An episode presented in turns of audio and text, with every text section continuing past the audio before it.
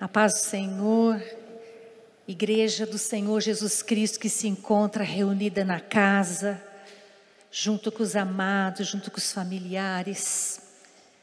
Você que é templo do Senhor, a graça e a paz do Senhor. Hoje nós vamos estudar sobre algo, sobre o profeta Jeremias. Todos nós sabemos que o profeta Jeremias era um profeta chamado profeta chorão. Ele era muito emotivo. Ele tinha as emoções na flor da pele. Não é? Mas era um profeta que foi escolhido pelo Senhor. E essa semana eu estava lendo sobre a vida de um profeta. Os sacerdotes, eles ganhavam para estar lá cuidando do templo, ali naquele lugar. Mas os profetas, eles não ganhavam nada, eles não recebiam. E eu creio que eles também não recebiam também para ter autoridade. O profeta era alguém que sempre era usado da parte de Deus para comunicar o povo, para avisar o povo que o Senhor os amava, que o Senhor queria que eles andassem corretamente. Sempre antes de o Senhor aplicar juízo com o povo dele, ele sempre levantou um profeta antes. E o profeta era aquele, eu estava lendo esses dias, que ele é o nervo de Deus. Quando Deus estava muito nervoso, precisando estender a mão para o povo, ele usava um profeta dele para falar. Não era algo fácil. Mas eu quero que os irmãos, nós vamos, antes de orarmos, nós vamos ler o livro Lamentações 3, 21 que é bem o cântico que foi escolhido nessa noite para nós cantarmos. Quero trazer à memória o que me pode dar esperança. Essa foi a palavra que Jeremias falou lá no livro de Lamentações. Vamos orar. Onde você está agora, curve seus olhos, sua fronte, feche seus olhos e vamos orar ao Senhor. Pai amado, nós estamos aqui diante da tua palavra dentro de um livro que muitas vezes nós não paramos para estudar, o livro de Lamentações, que está lá tão escondidinho no meio da tua palavra, mas é a tua palavra. E que essa palavra, Senhor, fale ao nosso coração nesta noite, e aquele que está ouvindo, talvez vai ouvir depois, vai ouvir pela manhã, vai ouvir à tarde, mas, Senhor, fala ao nosso coração, fala ao coração da tua igreja. Fala ao coração dos teus filhos amados. Senhor Jesus, traz esperança, Senhor, para os teus filhos amados, ó Deus. Que nós possamos crer neste Deus de amor que Jeremias creu. Fala ao nosso coração, Paizinho, essa é a nossa oração em nome de Jesus. Amém. Sabe, meu amado, nós temos visto o povo de Deus nestes dias entristecido, né? desanimado, e desmotivado. Por quê? Porque está olhando para o caos que se instalou nestes dias no nosso planeta. Então nós temos que nessa noite, nós vemos também quando nós lemos o livro de Jeremias, lá, no, em Lamentações, nós cremos que foi Jeremias que escreveu, porque tem o mesmo teor de choro, de lamúria, de murmúrio. Né? O livro de Lamentações é uma poesia né? escrita. E nós vemos também que é uma poesia fúnebre. Se você for ler o livro de Lamentações, bem logo depois de Jeremias, né? você vai ver que são lamentações. Ele é fúnebre em cada detalhe. Ele fica falando que o Senhor colocou a mão, que o Senhor está judiando, ele só fica olhando as coisas ruins. O foco de Jeremias está olhando as coisas ruins que o Senhor está fazendo com o povo. E a mão do Senhor que está pesando sobre o povo. Mas quando nós olhamos essa poesia fúnebre aqui, nós encontramos mais do que uma poesia de lamentos. Nós encontramos que comer, beber e divertir-se não é a essência da vida. A essência da vida é obedecer a palavra de Deus. É isso que o homem se esqueceu. E o homem ele vive a vida para comer, para beber, para se divertir, e pensa que a vida se resume nisso. Mas em momentos difíceis, como Jeremias está escrevendo aqui em Lamentações, não é mesmo? Ele começa a ver que existe um Deus que escreveu para nós regras na Sua palavra, que devem ser obedecidas, cumpridas, à risca, para nós sermos felizes e para nós sermos salvos. E ele consegue falar isso no seu livro. Lá em Gálatas 6, 7, o Senhor nos diz assim: Não vos enganeis, de Deus não se zomba, pois aquilo que o homem semear, isso também ceifará. Nesses dias de, de catástrofes, de pandemia, né? anos atrás nós vimos tsunamis, quantas coisas acontecendo, e agora essa pandemia, esse vírus. Atrás do vírus nós sabemos que também há coisas tristes acontecendo. Mas o que, que nós estamos vendo? Uma mão do Senhor também sobre a terra. Há uma mão do Senhor, uma mão de juízo de Deus também. Nós não podemos tirar os nossos olhos e ver isso, que tem uma mão de Deus. Atrás da pandemia tem corrupção, não é mesmo? Os cristãos têm muito medo, não é mesmo? Que pode se fechar a igreja. Ninguém pode fechar a igreja. Por que, que ninguém pode fechar a igreja? Porque a igreja somos nós. A igreja é eu e você, então ninguém pode fechar a igreja. Mas há muitas coisas, muitos boatos correndo que querem fechar a igreja. É? E o povo está amedrontado, e o cristão está amedrontado. Mas o que, que nós temos que nessa noite focar os nossos olhos? Focar os nossos olhos que desde o princípio, Deus sempre estendeu a sua mão de juízo sobre a terra. Quando a coisa estava muito feia, Deus sempre estendeu uma mão de juízo. E não é a primeira vez que a mão do Senhor é estendida. Nós vemos na palavra de Deus várias vezes a mão de Deus sendo estendida. Uma mão de juízo. Porque o que, que gera catástrofes, muitas vezes, guerras, e é o pecado. O pecado gera aflição. A Bíblia diz que o pecado gera morte, gera separação de Deus. Então, realmente nós sabemos que o pecado, ele gera tempos difíceis. O pecado gera tempos de aflições. E o mundo está vivendo no pecado e nós sabemos que vai ter peso sobre isso. Né? E só que tem uma coisa, sempre depois que pesa a mão de Deus, vem tempos de renovação. É isso que nós temos que ter em, os nossos olhos hoje. Nós estamos debaixo de uma mão que está pesando. Mas Deus é aquele que vai também trazer renovação. Sempre quando ele trouxe juízo, veio depois do juízo renovação. Foi assim nos tempos de Noé, é? foi assim de muitos tempos bíblicos. Sempre depois de grandes provas vem tempo de tribulação. E sabe, tem muito crente achando que Jesus vai voltar. Realmente, ele pode voltar a qualquer momento, meus amados. Jesus pode voltar a qualquer momento. Mas só que nós lemos também na palavra que desde os tempos dos discípulos, eles já achavam que estava próximo a vinda do Filho do Homem. É verdade não é? Eles também achavam que Jesus ia voltar logo. Só que por diversas vezes a mão do Senhor pesou, houve tempo de renovação e ele não voltou ainda. Nós não sabemos nem o dia nem a hora, pode ser, muitas profecias já estão sendo cumpridas. Mas para Deus, um dia com mil anos e mil anos é como um dia. Nós estamos vendo que o relógio está indo muito rápido, que o tempo está passando rápido. Sabemos que é bíblico, o Senhor falou que é abreviar os dias, mas quando o Senhor virá? Nós não sabemos. Mas só que nós corremos um grande perigo de achar que Jesus está voltando logo, porque nós podemos parar de sonhar. E eu percebo, conversando com muitos irmãos, com muitas irmãs, que muitos já estão deixando de sonhar. Vamos parar de sonhar, Jesus logo vai voltar. Querido, Deus não deixou para nós certo o dia em que Ele vai voltar, exatamente para nós não perdermos a esperança. Porque enquanto há esperança, nós lutamos.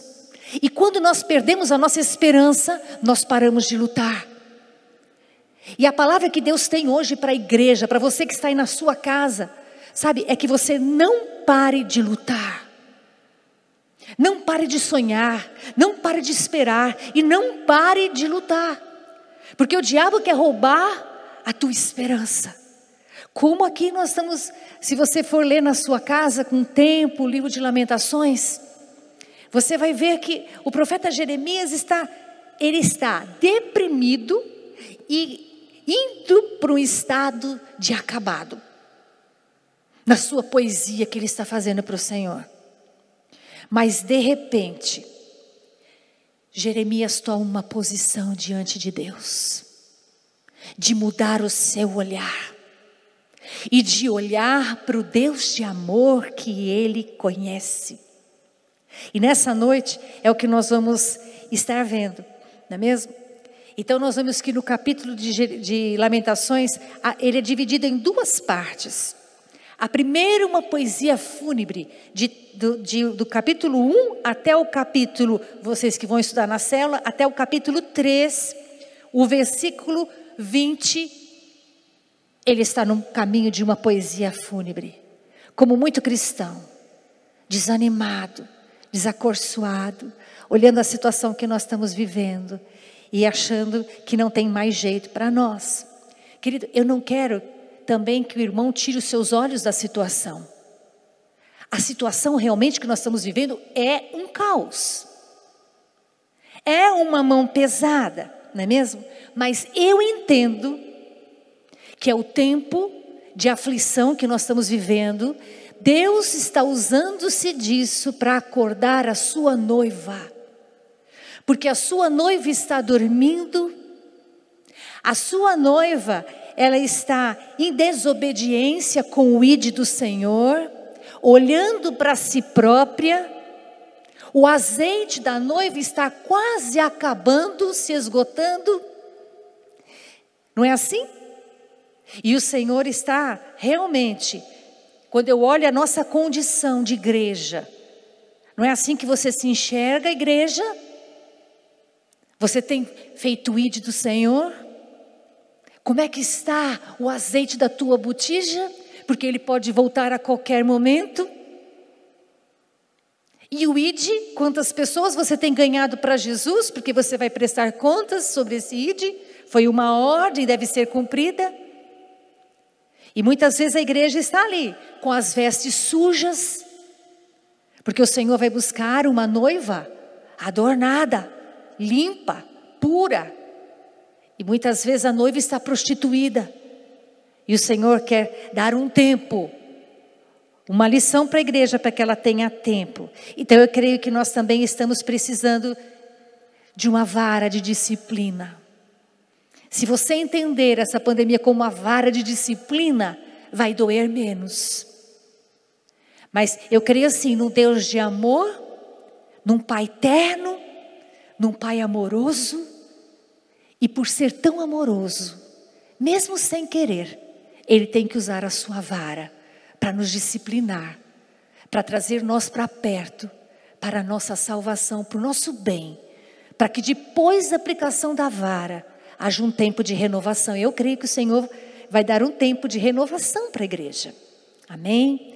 Lá em Apocalipse 3,19, diz assim. Aí o irmão pode falar assim para mim, mas Deus não vai pesar a mão sobre a igreja. Ele pesa, porque Ele é pai.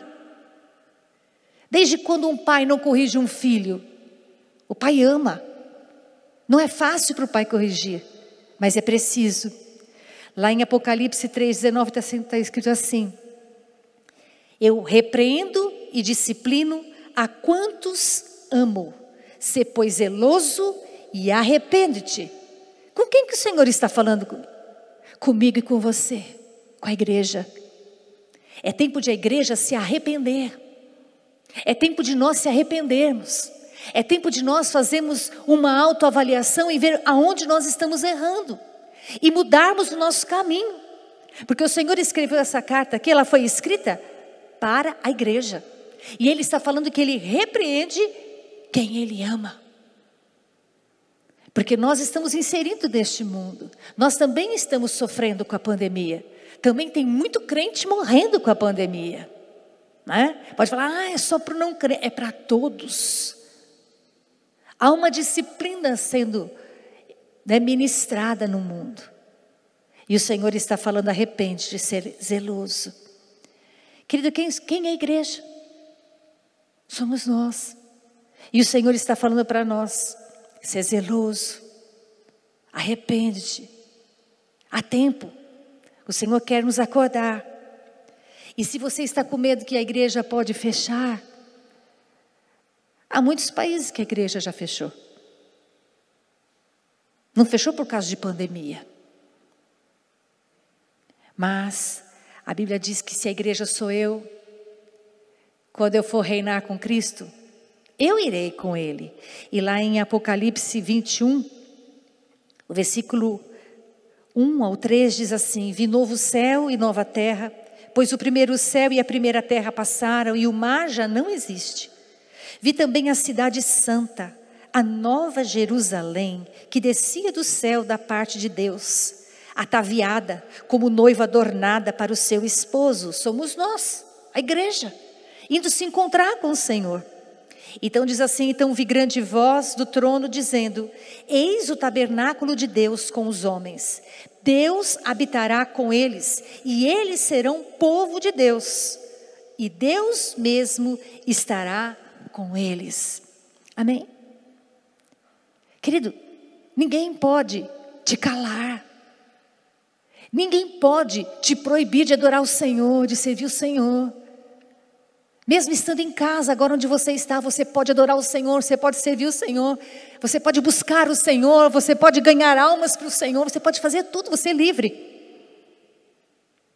E a Bíblia diz que um dia, nos novos céus, nova terra, sabe, essas quatro paredes que nós estamos hoje aqui, com alguns irmãos aqui reunidos hoje, que vieram para o serviço, vieram trabalhar e estão conosco, nós não vamos mais precisar disso.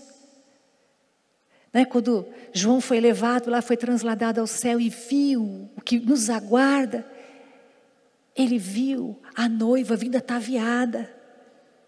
E nós não vamos mais precisar de templo, porque nós vamos estar morando junto com o Senhor, a igreja somos nós.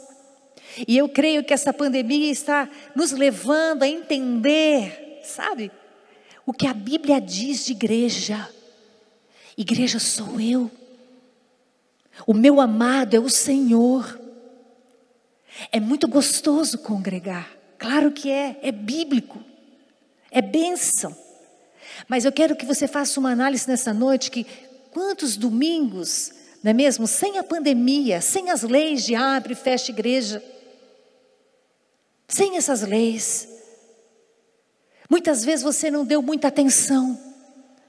Muitas vezes você, a tua semana foi tão corrida, que você não conseguiu ir na célula. E muitas vezes você não veio no culto de oração. Porque estava cansado do dia de trabalho. E muitas vezes, com tudo aberto, igreja aberta, todos vindo, né? Você perdeu a oportunidade de vir à escola bíblica. E também recebeu visitas e, e dormiu um pouco a mais no domingo, depois do almoço, aquela comidinha gostosa, e perdeu o horário do culto.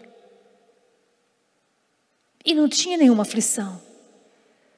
Mas talvez você não deu o devido valor para a reunião dos santos.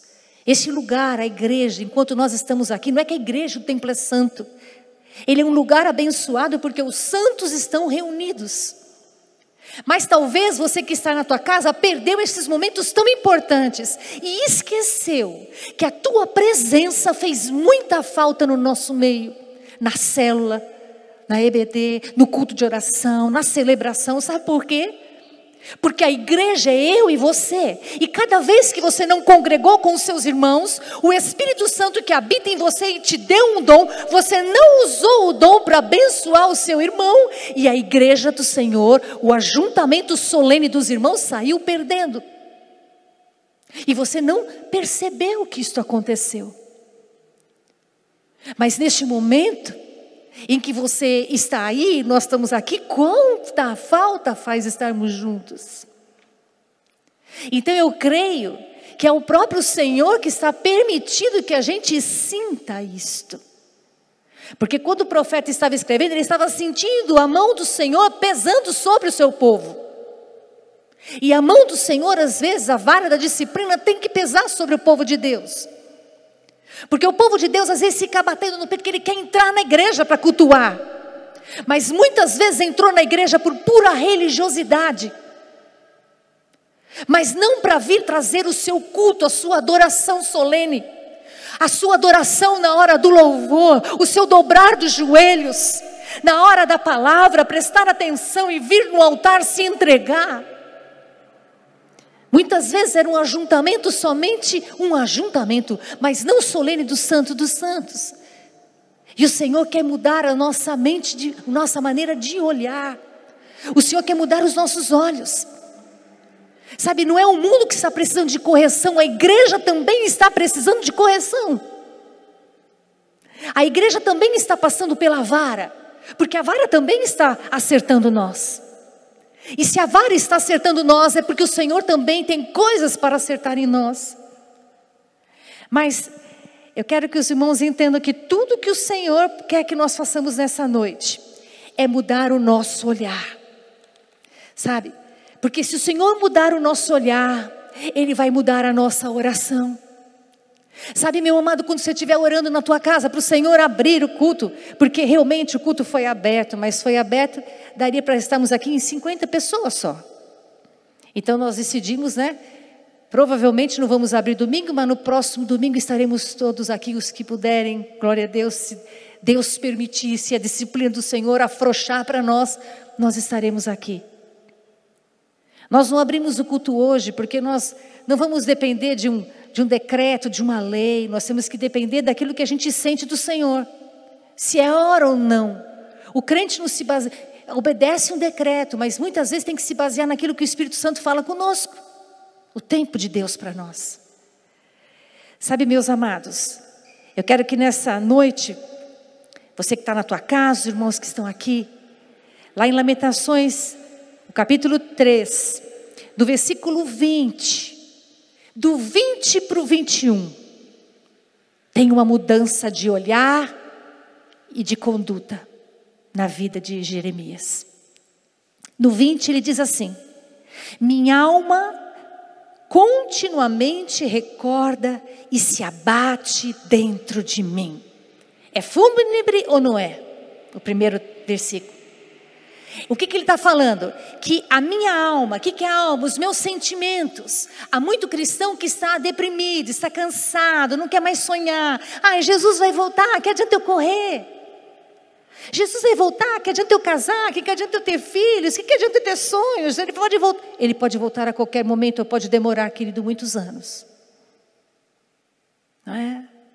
Só que Jeremias assim, a minha alma continuamente recorda. O que, que ele está fazendo? Ele está com os olhos dele só olhando as coisas ruins, só olhando o que é mal, só olhando que está ah, difícil, que o povo está sendo castigado, que o povo tá, de Judá está sendo diminuído. Ele está com o olhar só focado no mal. Mas de repente, de repente, eu creio que é o Senhor mexendo nele. Ele fala no versículo 21: Quero trazer à memória o que me pode dar esperança. Preste atenção que tem um quero. Quero. Nessa noite, o Senhor quer dizer para a sua igreja: queira trazer à memória Mude o seu foco, mude o seu falar, mude o seu olhar. Diga: Eu quero, Senhor, trazer à memória aquilo que me pode dar esperança. Amém? Queridos, a esperança nossa vem do Senhor. A nossa esperança não vem na pandemia, não vem em políticos, nós não estamos esperando em ninguém. A nossa esperança vem do Senhor. E basta eu querer. Hoje nós temos que mudar a nossa oração e mudar, mudar a nossa atitude como cristãos e fazermos como Jeremias fez. Sabe, querido, Jeremias ele enxergou que Deus trabalha visando modificações. Sabe, na verdade, Judá, ela foi rebaixada. Ela foi, mas ela não foi eliminada. Muitas vezes, sabe, a gente acha que o Senhor vai nos pisar até nos esmagar. Ele não vai fazer isso. Porque Ele nos ama. Mesmo que a gente fale, Ele pode pesar a mão. Mas Ele vai sempre nos amar. E Ele vai esperar que a gente mude. A aflição vai vir, mas vai vir para nos mudar. Vai vir para nos mudar. Né? Ele enxergou isso. Ele enxergou que Judá foi rebaixado, mas não foi eliminado. Olha lá, Lamentações 3, 22. As misericórdias do Senhor são a causa de não sermos consumidos, porque as suas misericórdias não têm fim. Então o que, que ele falou? Senhor, Judá está sendo espremido, mas nós não vamos ser eliminados, não porque as suas misericórdias, Senhor, não têm fim. O que é misericórdia? É um amor excessivo de Deus. Deus ama muito a humanidade, Deus ama muito a sua igreja, Deus ama muito o seu povo, e a misericórdia dele não tem fim. Uma pandemia tem fim, mas a misericórdia do Senhor não tem fim. A aflição vai ter fim, o choro pode durar uma noite, mas a alegria vem pela manhã, porque a misericórdia do Senhor não tem fim. Sabe, querido, a misericórdia do Senhor, ela se renova a cada manhã. Isso diz lá em Lamentações 3, 23. Renovam-se a cada manhã. Grande é a tua fidelidade. Meu amado, você serve um Deus fiel. Nós não somos fiéis. Nós, por pouco, negamos o Senhor. Esquecemos dos votos que fizemos.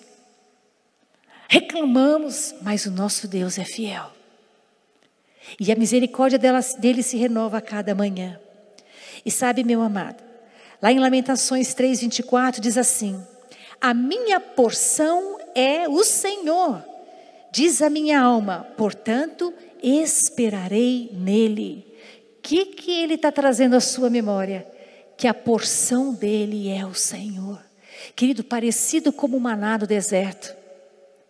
Deus não guardou o povo dele no meio de aflição e não faltou o alimento, cada dia que era dado era uma porção que não se podia guardar. Era para aquele dia, para aquele momento. Não é isso que nós estamos vivendo nesses dias? O que você recebe é para o teu momento, é porque você precisa. Sabe, Deus é tão bondoso que a nossa porção é do Senhor. E é, esse texto ainda diz para nós, não é mesmo? Que a minha porção ao Senhor diz a minha alma, portanto esperarei nele. O que, que nós temos dizer para a nossa alma? Está difícil? Espere no Senhor, Ele é nossa porção. Eu tenho que esperar. O que, que é esperar? Ter esperança. Ter esperança que o Senhor vai me suprir, que nada vai me faltar. Porque mesmo no meio da aflição, Ele está com os olhos voltados em nós. O pai, quando disciplina o filho, ele deixa o filho, às vezes, não é mesmo? Ele tira algumas coisas dos filhos, né? tira algumas regalias, não tira? E a igreja está sem algumas regalias? Está. Mas é para o nosso bem. E não vai nos faltar a porção. Não faltou para o povo de Israel e não vai faltar para nós. E é isso que Jeremias começa a trazer à sua memória, não é? E outra coisa que ele diz para nós, lá em Lamentações 3:31, o Senhor não rejeitará para sempre. Não é? O que, que ele está falando aqui? O Senhor não nos rejeitará para sempre. Após 70 anos, o povo remanescente voltou para Jerusalém e reconstruiu a cidade. Então, o juízo traz arrependimento e traz renovação. Eles conseguiram, depois de 70 anos, voltar. Os remanescentes voltaram e reconstruíram. Então, nós temos que entender que o nosso Deus é bom, E também Lamentações 3, 32 diz assim: Pois ainda que entristeça alguém, ainda que o Senhor entristeça alguém, tem muitos que têm perdido entes queridos e estão ficando muito tristes. E é uma causa de tristeza mesmo, não é mesmo? Mas ele diz assim: usará de compaixão, segundo a grandeza das suas misericórdias. Querido, o amor de Deus é eterno. E tem uma coisa, ele não escreveu ainda o capítulo final. É ele quem escreve o teu capítulo final. Não está tudo acabado. Não está tudo acabado. O capítulo final, quem escreve ele. E a vontade do Senhor é que determina aquilo que deve acontecer para nós. E a vontade dele está sempre do lado do amor. O nosso Deus é amor, meu amado. O nosso Deus é amor. Lá em 1 João 4, 8 diz assim: que quem não ama não conhece a Deus, porque Deus é amor. Sempre quando você pensar em Deus, não pense como um Deus sempre com vara castigando, não. Se ele precisa usar de disciplina, ele vai usar com amor. Por isso que quando a palavra diz que é para a gente não tirar a vara da criança, né? Porque é para o bem dela. Um Deus de amor é um Deus que usa de disciplina. Mas sempre o lado de Deus é o lado do amor. Se ele você está passando um momento de aflição, entenda que o Deus de amor está do teu lado. Ele continua te amando. Ele está contigo. E ainda que ele entristeça alguém, não é mesmo? A misericórdia dele ainda não tem fim. Porque ele é um Deus bom. Ele é um Deus amoroso. Não é mesmo? E Lamentações 3, 33, ele diz assim: porque não aflige e nem entristece ninguém de bom grado. Ele não faz isso com os filhos dos homens. Ele não se agrada. A essência de Deus não é ruim. A essência de Deus é um Deus de amor. E ele não fica feliz quando alguém é afligido. Ele não fica feliz. Não pense que Deus está contente. Sabe, quando Deus viu o homem pecar, ele não ficou feliz com o pecado. Mas só que Adão e Eva tiveram que ser expulsos do jardim. E a duras penas vir aqui e comer do suor do rosto para lembrar que tinha um Deus que eles tinham desobedecido e que eles tinham que obedecer. Sempre quando vem uma punição de Deus, sempre quando o homem passa um momento de aflição, é Deus procurando trazer o homem para perto. É Deus querendo resgatar a sua igreja, é Deus querendo resgatar o seu povo, é Deus querendo trazer aquele que ainda não está na igreja para dentro da igreja. Deus está conduzindo, Deus está atrás dessa história. Nós muitas vezes ficamos pensando que a pandemia vai acabar com a igreja, ela não vai acabar. Ela não pode acabar. Quem pode acabar com o mundo, com tudo que nele há? O Senhor. Sabe, queridos, Existe uma. Nós achamos que o homem pode falar e, e dar um decreto, mas o homem não pode fazer nada se Deus não o permitir. Deus é soberano. Deus é soberano sobre todas as coisas. Lamentações 3:37 diz assim: Quem é aquele que diz e assim acontece, quando o Senhor não o mande? Lá no povo de Judá, Ciro, ele deu um decreto que deu liberdade para a igreja vir e reconstruir. Mas quem que usou a boca de Ciro? O próprio Senhor.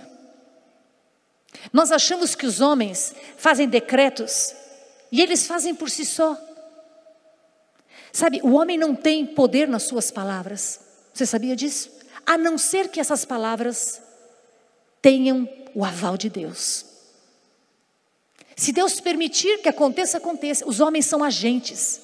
Os homens podem fazer coisas acontecer. Mas eles não podem falar e acontecer.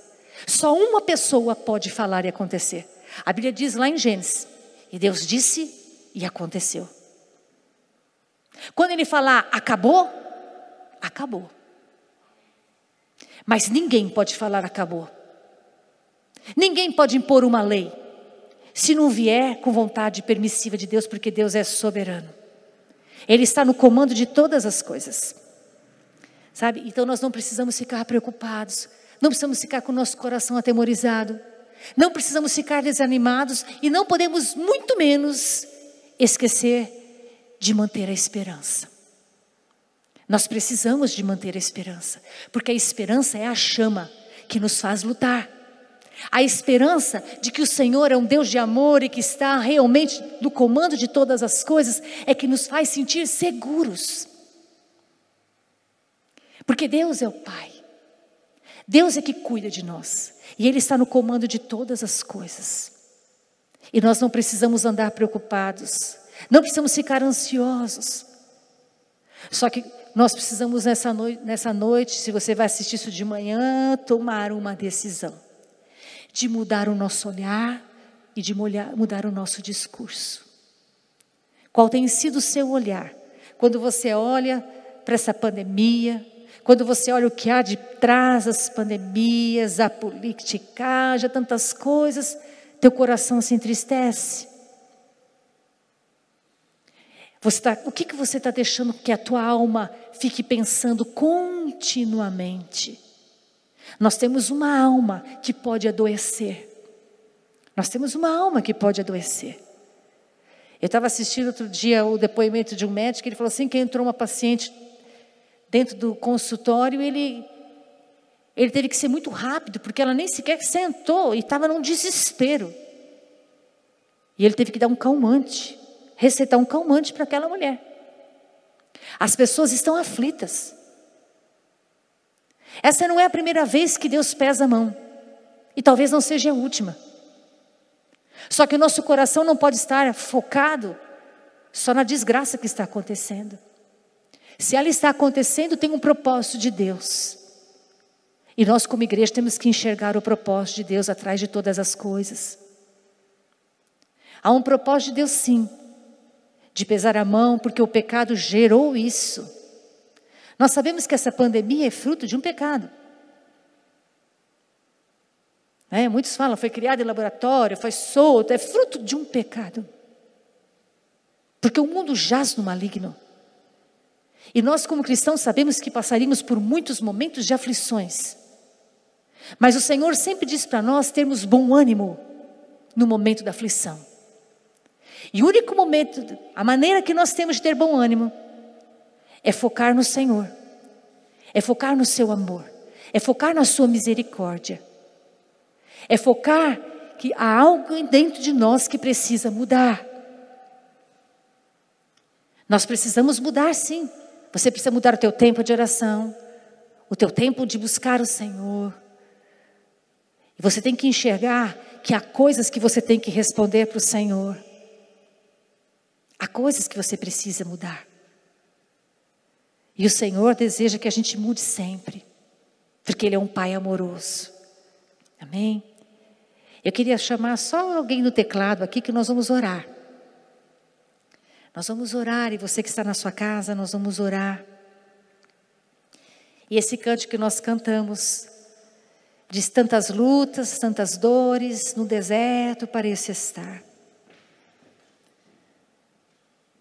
Os jovens né, que gostavam de se reunir agora com sala virtual estão sofrendo. Mas por que será que os jovens estão sofrendo? Será que os jovens podem aguentar isso? Podem. Eles podem. É tempo de ver quais os acertos que nós temos que fazer com o Senhor. Sabe, você que está aí na sua casa, feche teus olhos e comece a orar. Tenha um tempo com o Senhor aí. Onde você está? Na sua sala, no seu quarto? Comece a pensar as coisas que você precisa mudar. Deus é um Deus de amor. Mas muitas vezes, mesmo sem querer usar da vara, Ele precisa. Ele usa da vara e usa com a humanidade toda. A humanidade toda está sofrendo essa vara mas tem um propósito. E a igreja não adianta se debater, como o profeta Jeremias se debateu. Senhor, sua mão está pesada, Senhor. Não adianta a igreja ficar batendo, Senhor, está acontecendo, Senhor, põe um fim nisso. Ele pode pôr sim a hora que ele quiser. É Ele que fala e acontece.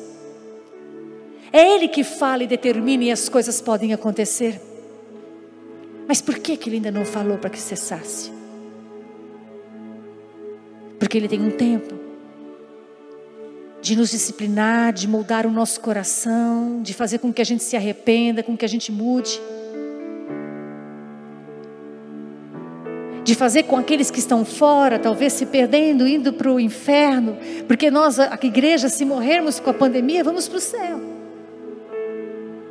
Mas também, pera lá, você pode ir para o céu, mas e os teus acertos? Porque a Bíblia diz que todos nós seremos julgados um a um. Será que está tudo em ordem? Será que está tudo pronto?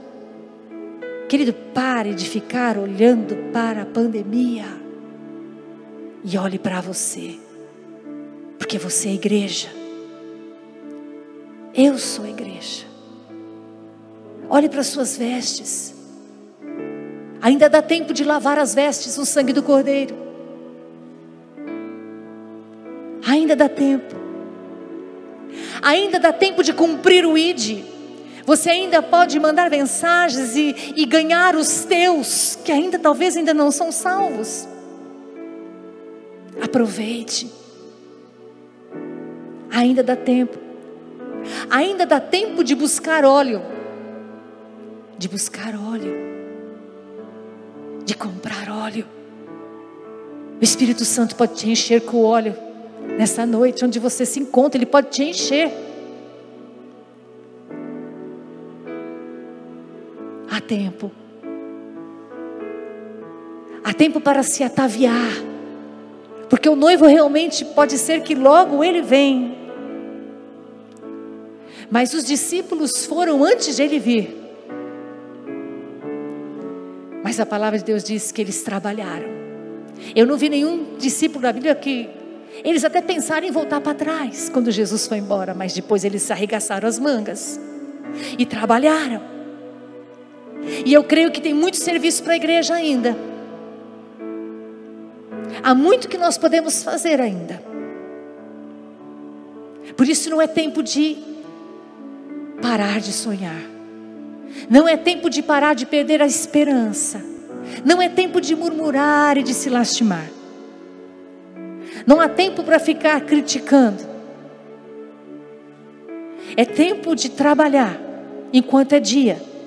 Porque estamos em pandemia, mas ainda é dia. E chegará a hora em que ninguém mais poderá trabalhar. Mas ainda estamos podendo trabalhar. Então eu creio que essa palavra é para nós mesmos, para mim e para você. E lembre-se, se você está precisando da porção do Senhor nessa noite, talvez você perdeu o emprego. Lembre-se aí na sua casa que a sua porção é o Senhor. Do mesmo jeito que Ele não deixou faltar nada para o povo dele quando atravessou aqueles 40 anos no deserto, Ele não vai deixar que nada te falte. Porque as misericórdias do Senhor não têm fim. E ainda que Ele esteja afligindo alguns, com perda de familiares, não é do agrado dele, porque a misericórdia dele não tem fim, o amor dele não tem fim. E ele está sentado sobre um alto e sublime trono, e ele não perdeu o controle de nada, porque ele é Deus, ele é Deus.